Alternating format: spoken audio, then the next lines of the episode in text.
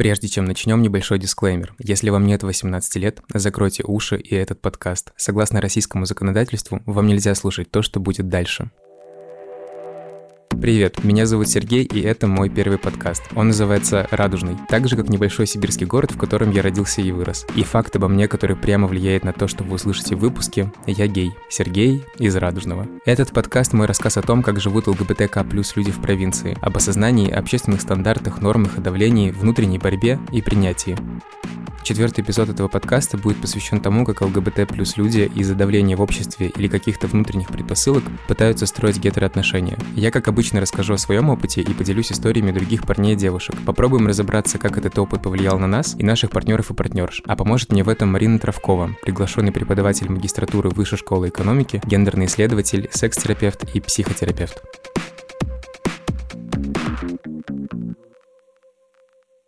Мне не нравились девочки вообще.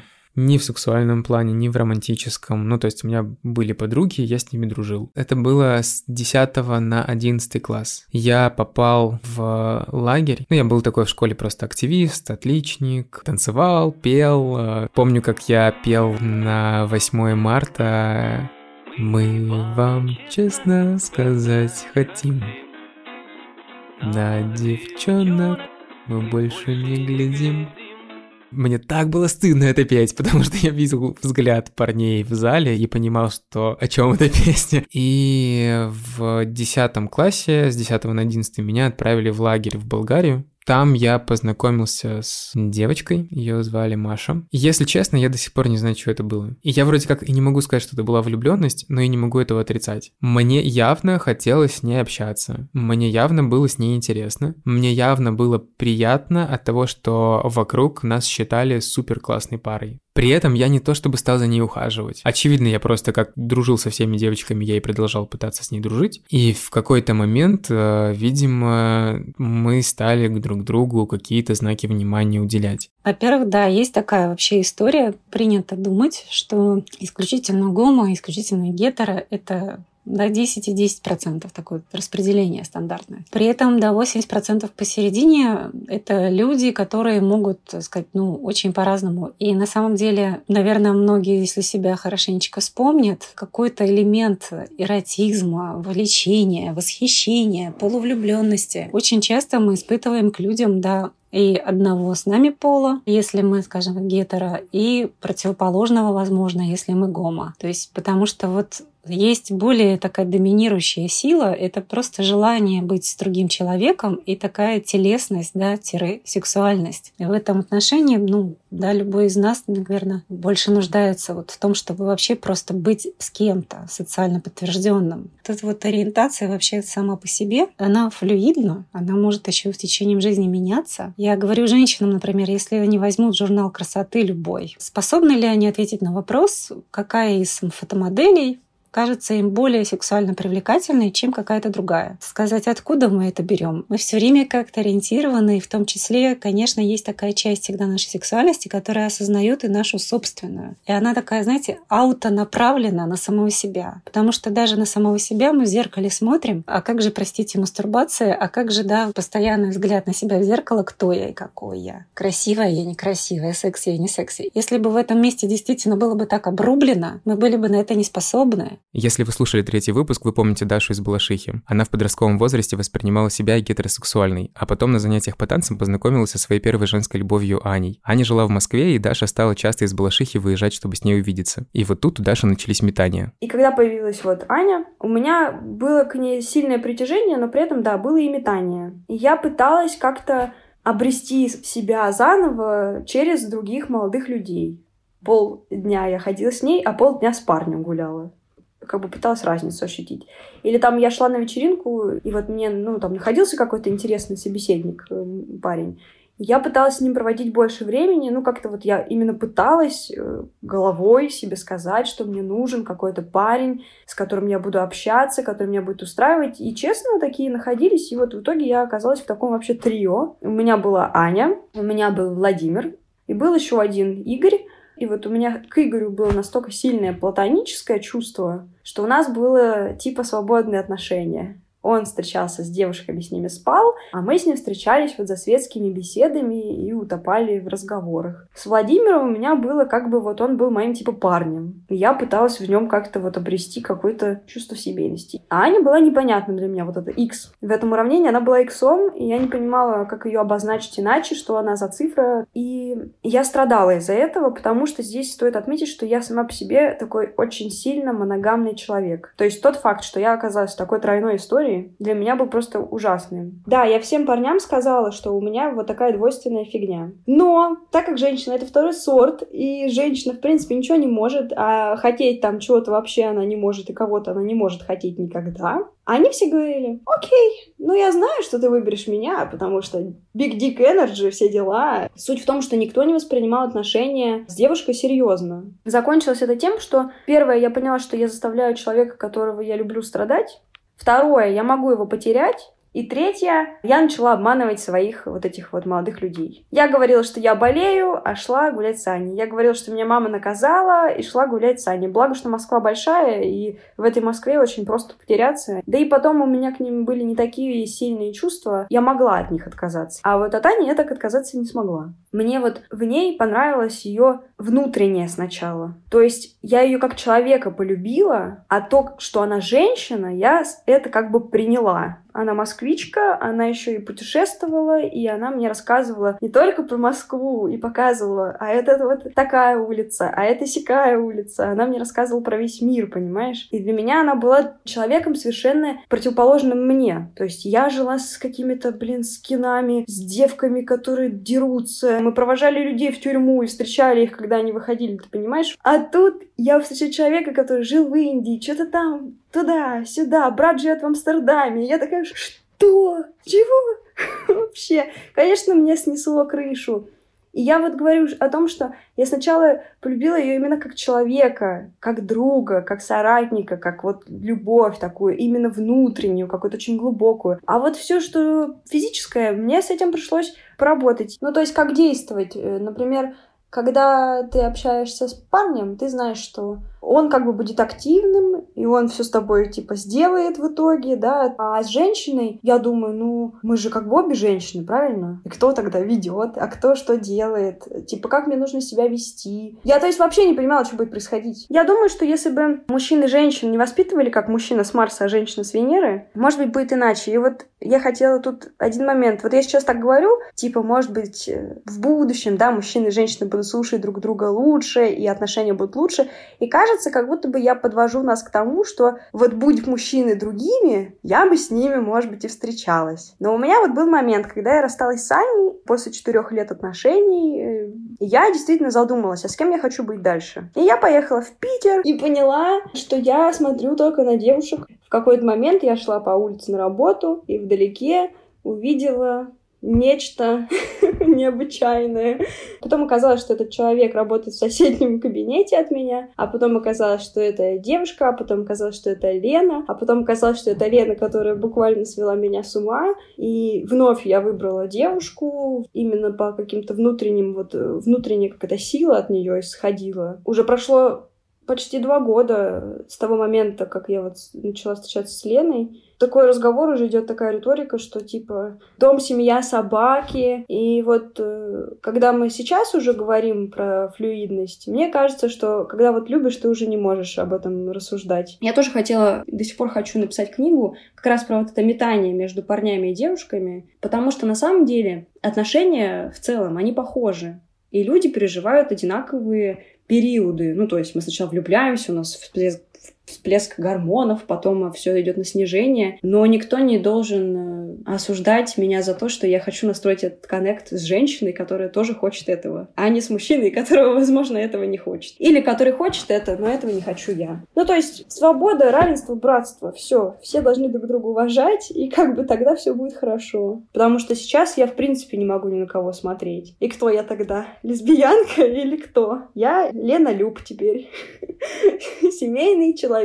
Мне очень нравится в этом месте еще вот, да, прекрасный наш сексолог, но непокойный Кон Игорь Семенович, он говорил, что а что же вот нас всех так все занимает, да, мужчине тебя влечет, к женщине ли тебя влечет. А давайте вообще ответим на вопрос, почему, например, нас влечет конкретной Маше, да, но не влечет к Лене, или влечет к Паше, но не влечет к Сереже. И если бы якобы одно бы менялось, то и это было бы нам доступно. Но вы можете себя заставить любить, кого вы не любите. Вы можете себя заставить сексуально загореться в адрес человека, пусть он даже до вашей, сказать, пусть даже условно правильной ориентации, можете ли вы себя заставить вот по щелчку пальца перестать любить Лену и начать любить, я не знаю, Юлю, да, то есть нет. Почему всех так удивляет, когда кто-то этого не может в другой сфере, я не могу понять.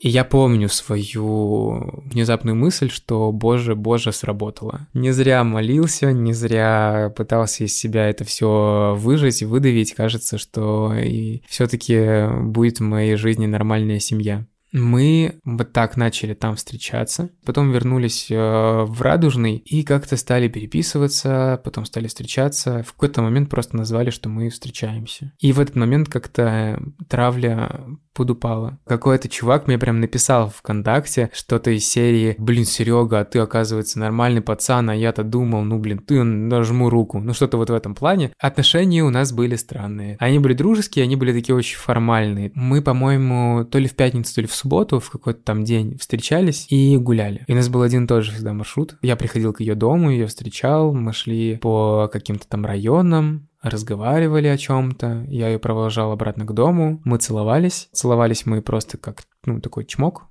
в губы. И это была прям такая вот, ну, я себя успокаивал тем, что у меня есть девушка. При этом вот это вот ощущение того, что, о боже, боже, кажется, все прекрасно, оно осталось в лагере. Я вот так вот с ней гулял, потом приходил домой и переписывался с парнями. Встречаясь с ней, ну, я пытался себя переделать целуясь с ней, я пытался возбудиться, я, ну, прям старался, чтобы это произошло. Когда понятно, что, ну, физиология берет свое, тем более в подростковом возрасте, тебе хочется секса. И я смотрел гей-порно, но пытался в момент, когда происходит оргазм, думать о ней. Потому что мне казалось, что таким образом я, ну, как бы приучу себя к тому, что девушке это классно. Гомосексуальность как таковая, да, как вот концепт, как культура, она зародилась, она была всегда, это понятно, но прямо вот выделять себя как группу люди начали с появлением урбанизации. Ну, когда ты живешь в какой-то российской деревне, или когда ты, да, вообще не обязательно деревня, ты может быть в городе, но все твое окружение закрыто к этой теме. Из каждого утюга тебе рассказывают, что мальчик должен любить только девочку. И тут, да, получается, что у тебя нет не только информации вообще, но и информации еще о том, как у тебя это должно протекать. Потому что тебе тебе рассказать, что быть мужчиной это непременно, да, вот э, внимание противоположного пола, или вот как-то за ним ухаживать, или уже с кем-то переспать, или с кем-то поцеловаться, или кого-то, да, там уговорить с тобой сходить на свидание. И ты это делаешь, и, наверное, на какой-то пары времени просто не понимаешь, зачем ты это делаешь. Оно тебе удовольствие не приносит. Ну, хорошо еще, да, что, ну, многие вот, э, в том числе моих приятелей, да, геи, рассказывают, что, ну, нередко это хорошая дружба на всю жизнь, да, с такой девушкой. Но вот это чувство, что зачем ты это делаешь, почему ты себя вынуждаешь, что все тебе вокруг рассказывают, что это так классно, а ты этого классно не испытываешь, начинаешь думать, да что же со мной не так. Такого рода неудачи, они его еще больше убеждают в том, что он как-то дисфункционален, еще тяжелее, если ты не только это в себе признаешь, вот оно есть, и оно твоя данность. Но когда ты еще сам себя ругаешь и считаешь, что ты должен исправиться.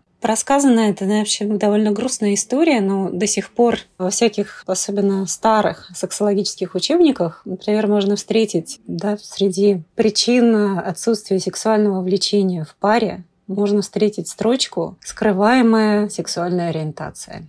И какие-то годы, и иногда какие-то люди от этого страдают, уходят, в общем-то, на то, чтобы самому себе подоказывать, что вот моя ориентация, она правда вот такая, какая есть. Особенно еще в этом отношении страдают бисексуальные люди, которым вообще все время да, тычут тем, что ну, если вам, если вы можете, условно говоря, и нашим, и вашим, что вам мешает, сказать, войти в такое нормативное русло. И это про грустную вообще историю ограничений, И вообще было бы гораздо прекраснее, если бы их не было, если бы человеку не нужно было скрывать ни от себя, ни от других, кто он, и, соответственно, строить отношения да, сразу прозрачные и честные. Представляю себе человека, который 20 лет лжет, представляю себе его партнера или партнершу, который да, все эти годы вынужден разбираться с тем, почему его не хотят. Ну, наверное, это довольно болезненно. То, что мне больше нравятся мужчины, чем женщины, я, в принципе, осознавал всегда. Это Федор. Он родился в деревне, а вырос в небольшом провинциальном городе, где живет и сейчас. Федору 42 года, и у него никогда не было ни желания, ни мысли выходить из шкафа. По крайней мере, до лета 2020 года. Тогда, в августе, я познакомился с ним на питчинге фестиваля подкастов «Слышь», где он рассказал свою историю. Пересказывать ее не буду, слушайте сами. Ну и когда уже заканчивал университет, ну, нашлась девушка, которая мне понравилась. Понравилось как? С ней было интересно общаться. Возникали какие-то нестандартные темы. Ну, совпали интересами. В общем, закончилось тем, что, закончив пятый курс, я женился. Это было 20 лет назад, и мы все еще вместе. Со временем секса становилось меньше, а, так скажем, самоудовлетворения больше. А там уже никто меня ни, ни в чем, собственно, не ограничивал, в фантазиях и всем прочем. У меня, к слову, детей нет. Ну, честно говоря, последние там, не знаю, лет, наверное, 10 мы вели такую асексуальную жизнь. Негласно приняли решение, что, ну, без этого как бы обходимся и нормально. Так или иначе, не знаю, мозги не переформатируешь, э, из головы это не выкинешь. Естественно, я не такой, как она ожидала бы. И не так давно я ей тоже в этом признался. Первое, что было, это я для себя принял решение, что, ну, хватит сидеть в шкафу. Жизнь она одна, жизнь она проходит уже, ну, 42 года, это полжизни в любом случае. Надо как-то немножко становиться собой. Ну и стало интересно, да, проявить себя. Хотя бы заявить о себе, хотя бы начать осознавать себя тем, кем я на самом деле являюсь, ну вот все эти годы, в общем-то. Меняя свое отношение к жизни, я решил немножечко измениться внешне. То есть я сходил в барбершоп, я сделал прическу, немножечко там отпустил бороду до этого, ну начал отпускать. С этой прической меня и встретили дома.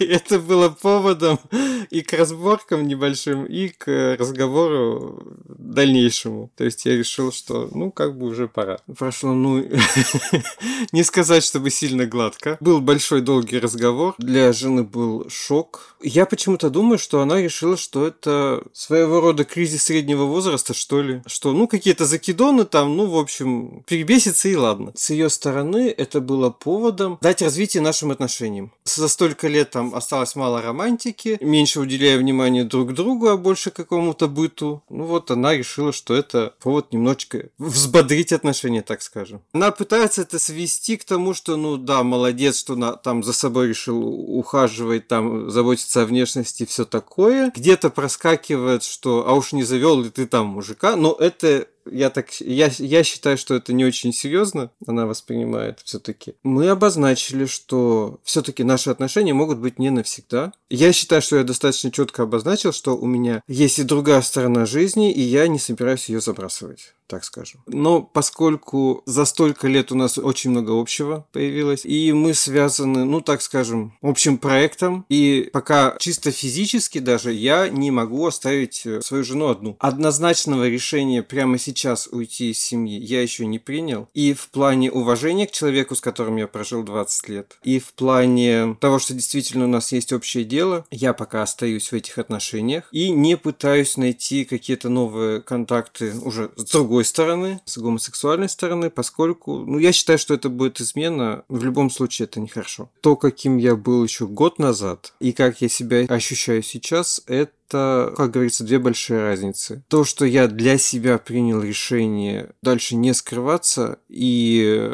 в первую очередь признаться самому себе, и во-вторых, хотя бы начать этот путь к признанию себя и к проявлению себя таким, какой я есть на самом деле. Я не жалею, что я выбрал эту дорогу. Даже то, что это произошло поздно, я стал более полным человеком. Немножечко отпустив внутри вот это все, ты понимаешь, что ты не хочешь обратно. Например, сейчас я могу более экстравагантно одеваться. Я не знаю, я проколол ухо. Я стал себя свободнее чувствовать. Меня прет. Мне это нравится. Все к лучшему. Так, ребята, те, кто до сих пор сидит в шкафу, я прекрасно понимаю, как это сложно, как тяжело сделать первый шаг но поверьте мне, сделав его, вы уже не захотите назад. Это действительно здорово быть собой. Для кого-то обнаружить, что твой партнер вообще тогда был не тем, у кого кто тебя хотел, для кого-то это шок, для кого-то это облегчение, для кого-то это, там, слава богу, наконец-то понятно, что происходит, да, потому что ну, что-то такое чувствуешь, но не можешь понять, что. Дальше, да, это вопрос там широты взглядов самого человека,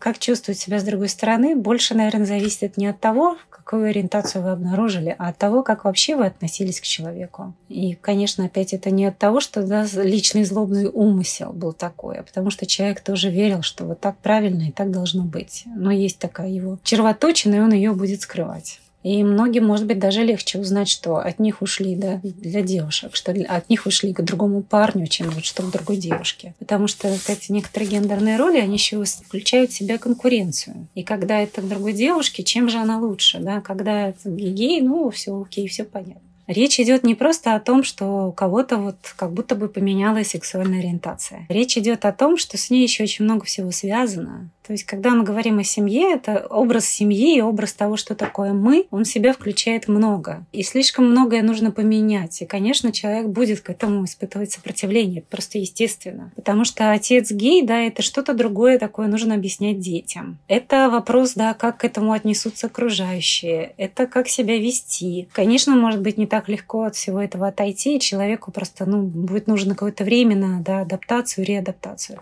При этом есть совершенно потрясающие истории истории, но правда они не в нашем контексте, американском, с парами, где один из партнеров решил изменить пол. И эти пары не распадаются. То есть можете себе вообразить степень перемен. Вот ты всю жизнь жил с человеком, ну, может быть, ты там думал, что он не самый, скажем, там, там сексуально активный человек в мире, и вот он говорит, а я на самом деле гей. Это надо переосмыслить. Это не хочется, да, так принимать, особенно если вдруг у тебя внутреннее убеждение, что гей это менее мужественно, и, значит, да, ты теряешь тогда еще такой образ жены при мужчине муже. Тем не менее, да, даже когда человек рядом с тобой меняет пол, то есть, более того, ты буквально ты вступал в брак скажем, да, будучи геем, ты вступал в брак с мужчиной, потому что в Штатах это возможно, да, вступить в брак с мужчиной. Но он, значит, вдруг под, на середине пути жизненного решил стать женщиной. Да, и тебе к этому надо как-то относиться. И это уж, так сказать, изменение так изменение. И тем не менее эти пары сохраняются. То есть говоря о том, ну, насколько на самом деле важно, с кем ты живешь.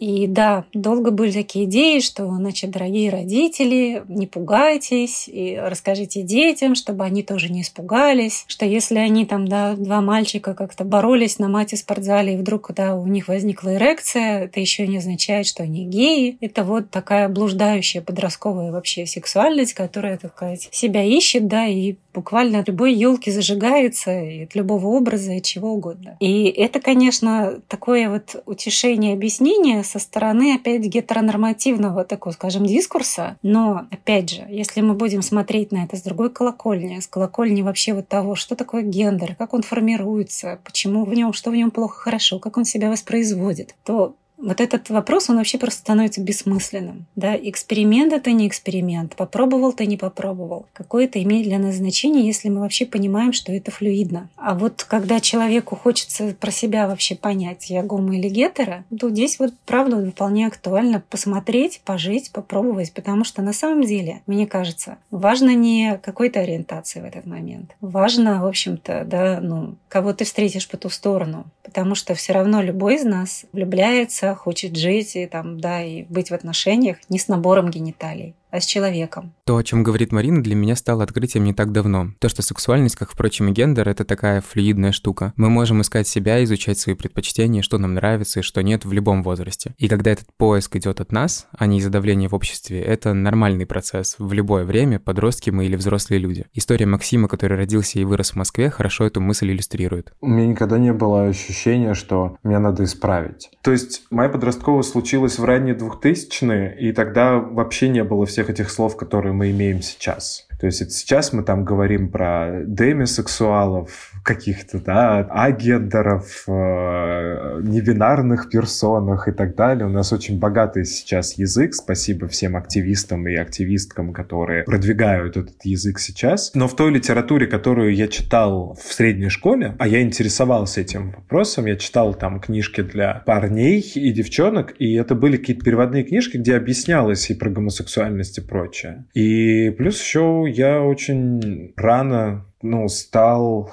потреблять всякое медиа, наверное, да, то есть там фильмы, сериалы, и я очень четко там считывал это. Я могу сказать, что, типа, вот последние там, сколько там, лет 10, я живу с установкой, что я, типа, там, белый цисгендерный гей. Но сейчас, узнавая все больше и больше всяких слов и, и наблюдая чужие истории в интернете, да, когда у нас сейчас получается вот эта видимость, а, наблюдая всякие личные истории людей, каких-то блогеров и там путешествуя, да, общаясь с разными людьми в разных странах, я начинаю понимать, что типа, о, окей, то, чем я сейчас э, занимаюсь, это не эксперимент, а в принципе мне это всегда нравилось, просто я себе этого не разрешал делать, да, то есть вот про gender expression, например, при том, что типа я, ну, я ассоциируюсь, ну, то есть я понимаю, что я, я мужчина, что я большая часть части сексуально привлечен тоже к мужчинам, но при этом мне нравится флюидность в плане экспрессии. Я на самом деле до сих пор иногда думаю, что типа, блин, вот эта вот моя знакомая, она такая классная, я бы, может быть, хотел бы с ней быть. Но потом я говорю, подожди, ты гей. Мне кажется, что это какая-то история про... Может быть, это действительно я узнаю там в себе бисексуальность какую-то. Окажется, что все эти 10 лет были пропущены зря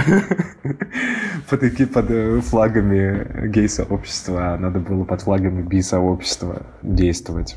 Вот, а может вообще я узнаю, что вообще не надо было ни с кем водиться, и мне хорошо просто самим собой. Не знаю. Это, это интересный вопрос. То есть я не считаю, что она закончилась. Я учился в классе ботаников. Мы первый раз попробовали алкоголь в одиннадцатом классе. Тусили, пили какое-то российское шампанское, и часто выходили как бы на шашлыки. У нас там просто маленький же город, и через дорогу от нашей школы уже был лес, в котором можно было делать шашлыки. Я помню, как на одной из таких вечеринок я напился очень сильно. Я понимаю, почему я напился. Я помню, что я напился из-за вообще ситуации, в которой я находился, и я не помню ничего, что было дальше. На следующий день мне рассказали, что я не мог идти, меня как-то держали, за руки вели домой, и туда же пришла Маша. И мне сказали потом, что я пьяный говорил при всех Маше, что типа «Маша, я тебя не люблю, Маша, я тебя не люблю, я люблю Гулю, я Гулю люблю». А это моя лучшая подруга была. Откровенно говоря, я Гулю не любил.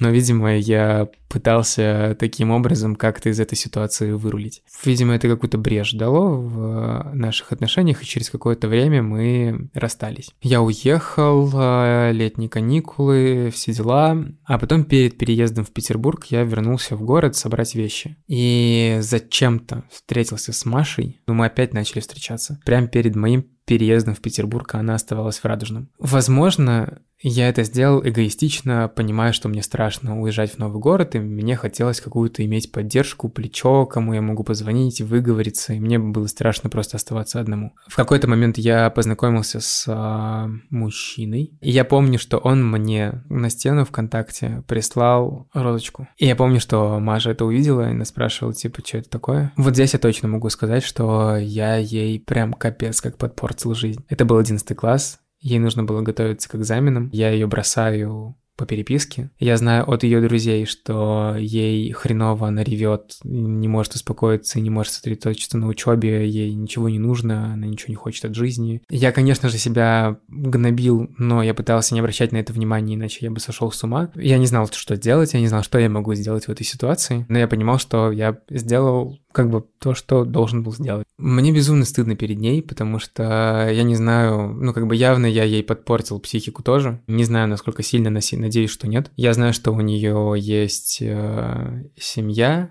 у нее есть муж, у нее есть дети. Конечно, фигово, что пытаясь разобраться в себе и пытаясь вот так вот себя как-то вылечить, ты по пути еще задеваешь херовую тучу людей, Понимаете, гомо ли вы или гетеро, все равно большинство из нас проживают уже череду встреч и расставаний. И любой из нас попадет, наверное, в жизнь или уже попадал в ситуацию, в которой какому-то человеку, пусть он неплохой, пусть он очень хороший, но вот он не твой, ты уже не с ним внутренне, и ты его не хочешь, и ты с ним не можешь. Но он хороший, ты совершенно не хочешь его бежать. Тебе нужно сказать ему прощай. И это нормально. Поэтому я не думаю, что вы тут причинили, да, или могли причинить какой-то гораздо больший ущерб, чем если вы были гетерочеловеком.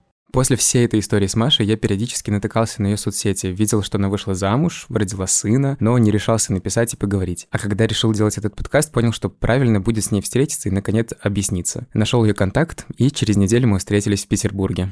Я что-то так переживал просто. Ну, я очень хотел с ней поговорить и как-то перед ней просто тупо извиниться. Ну, то есть не то, чтобы я там 13 лет себя грыз, но что-то когда сейчас начал это все вспоминать и подумал, что какой-то я мудак тогда был, и, ну, надо перед человеком извиниться. Мы встретились в какой-то момент, спросил, ты же, наверное, не знаю, догадывалась или не догадывалась, что я гей, вот, и она сказала, что не сразу, но через какое-то время поняла. Очень круто поговорили, она сказала, что она не держит зла, давно уже, естественно, и что встретилась она со мной не для того, чтобы там услышать извинения за 13 лет, типа, и пофиг на это, а просто потому, что она помнит, что какой там ты человек, какой я человек, и вот давай увидимся будет классно. Она как-то для нее было важно для себя как-то все объяснить, потому что я не мог ей ничего объяснить. Я говорил тогда просто общими фразами, там, дело не в тебе, дело во мне, извини, мне надо идти, все, пока. А в итоге она потом начала думать о том, что я был слишком правильный для парня, что не заходил дальше поцелуев, что тогда ее это в 10 классе, когда она была, ее это восхищало, а потом она начала задумываться, и что типа здесь что-то не то. Ну, короче, это прикольно. Я на самом деле очень удивился. И она как бы так мало изменилась на самом деле, выглядит так же. Короче, я понял, почему я э, все-таки в нее тогда влюбился, потому что как человек она замечательный. Это был четвертый эпизод подкаста «Радужный». В следующем выпуске поговорим о страхе знакомства в маленьких и не очень городах и насилии, с которым, к сожалению, некоторые ЛГБТ-люди сталкиваются. Если вам нравится то, что мы делаем, поставьте нам 5 звезд в Apple подкастах и напишите отзыв. Это очень важно, потому что так нас услышат больше людей. А если вы хотите принять участие в этом подкасте и рассказать свою историю, пишите мне на почту по ссылке в описании. Над этим выпуском вместе со мной работала команда подкаст-студии «Две дорожки». Джингл написал Паша Лукьянов, дизайн обложки Егор Белозеров. Подписывайтесь на этот подкаст на любой удобный удобной для вас платформе и до встречи в следующем выпуске.